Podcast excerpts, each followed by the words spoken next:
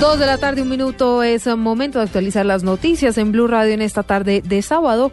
La información más importante de Colombia y el mundo. Cientos de vehículos cruzan a esta hora la frontera entre Colombia y Venezuela, en donde hace pocos minutos se abrió el paso temporal. ¿Cómo está la situación en Paraguachón, allí en La Guajira? Betty Martínez, buenas tardes.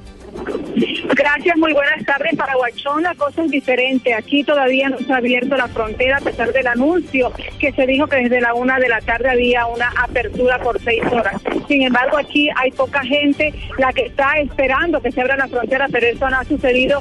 Está aquí la gente la expectativa, pero aquí en esta zona, en La Guajira, en Paraguachón, la frontera sigue cerrada. Ha llegado el comandante de policía de La Guajira a hacer una revista. Está también pendiente a la reapertura de la frontera, pero eso aún está expectativa porque no se ha cumplido. Sin embargo, nosotros seguimos aquí y estaremos pendientes del momento en que pueda darse esta apertura que se anunció por parte del gobierno colombiano y por a través de la Cancillería. Pero hasta el momento aquí en La Guajira, en Paraguachón, la frontera continúa cerrada. Desde Paraguachón en La Guajira, Betty Martínez, noticias para Blue Radio.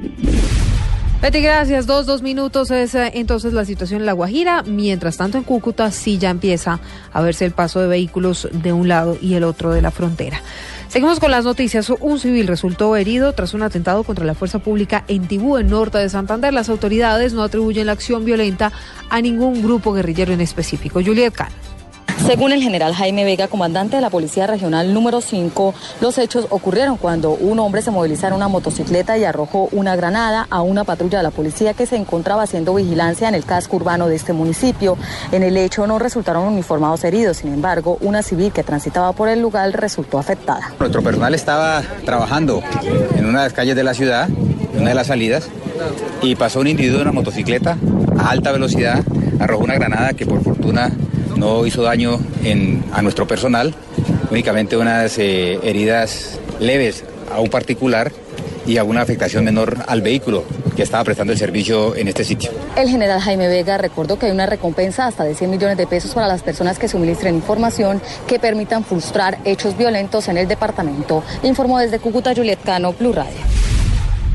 Juliet, gracias. Seguimos con las noticias. Líderes de los taxistas en Bogotá convocaron un bloqueo en los aeropuertos del país a partir del 28 de mayo. Esto en rechazo al uso de aplicaciones como Uber. David Gallego. Uno de los mayores líderes del gremio de taxistas, Hugo Espina, convocó a un plantón nacional desde el día 28 del próximo mes, restringiendo la entrada y salida de personas en todos los aeropuertos del país. Esto como voz de protesta frente al gobierno nacional en su falta de control a las aplicaciones tecnológicas de transporte público. Yo los invito a que me regalen después del 27 de mayo, el día 28, nos paramos en todos los aeropuertos del país en un plantón de 15 minutos que no pase ni entre nadie ni salga nadie de los aeropuertos. Al segundo día, una hora. Al tercer día, dos horas. Y así sucesivamente hasta que nos organizamos para un gran paro nacional de taxistas para la desactivación de las plataformas tecnológicas. Hugo Espina anunció que realizarán todas las acciones pertinentes desde el 27 de mayo para rechazar el apoyo, según el líder del gobierno nacional, a las aplicaciones tecnológicas. David Gallego Trujillo, Blue Radio. Dos, cuatro minutos en información internacional. Dilma Rousseff dijo que cuenta con el apoyo de su partido para enfrentar la crisis económica que atraviesa Brasil. Oscar Murcia López. Brasil necesita estar unido para implementar con éxito ajustes y convencer a los inversores de que se está preparado para superar la fuerte crisis económica que atraviesa, dijo hoy la presidenta Dilma Rousseff, que aseguró cuenta con el apoyo de su partido para volver a la senda del crecimiento tras un 2015 en el que había registrado una contracción de 3.8%, Brasil no puede sistemáticamente mostrarse desunido. Brasil precisa encarar las necesidades medidas en medio de una crisis fuerte como la que estamos pasando y mostrar a los empresarios que el país tiene sólidas estructuras, dijo Rousseff. En la semana, la británica Moody's se convirtió en la última de las grandes calificadoras de riesgo en quitarle el sello de buen pagador a Brasil, sumando aún más incertidumbre sobre la séptima economía del mundo. Oscar Morcia López, Blue Radio. Vamos con los deportes. A esta hora se juegan los primeros minutos del partido entre el Chico y Fortaleza en el inicio de la séptima fecha de la Liga Águila. Joana Quintero.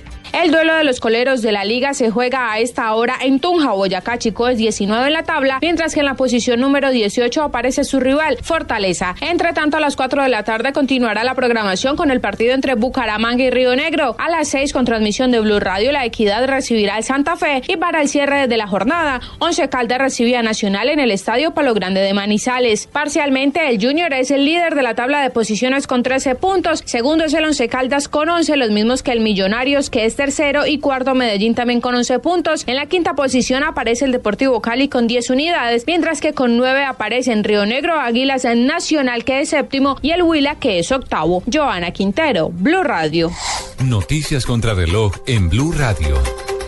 Dos seis minutos, la noticia en desarrollo. La artista japonesa Yoko Ono, viuda de John Lennon, continúa hospitalizada en Nueva York, esto por cuenta de fuertes síntomas de gripe y deshidratación. Así lo informaron hoy su agente Elliot Mintz y su hijo Sean Lennon.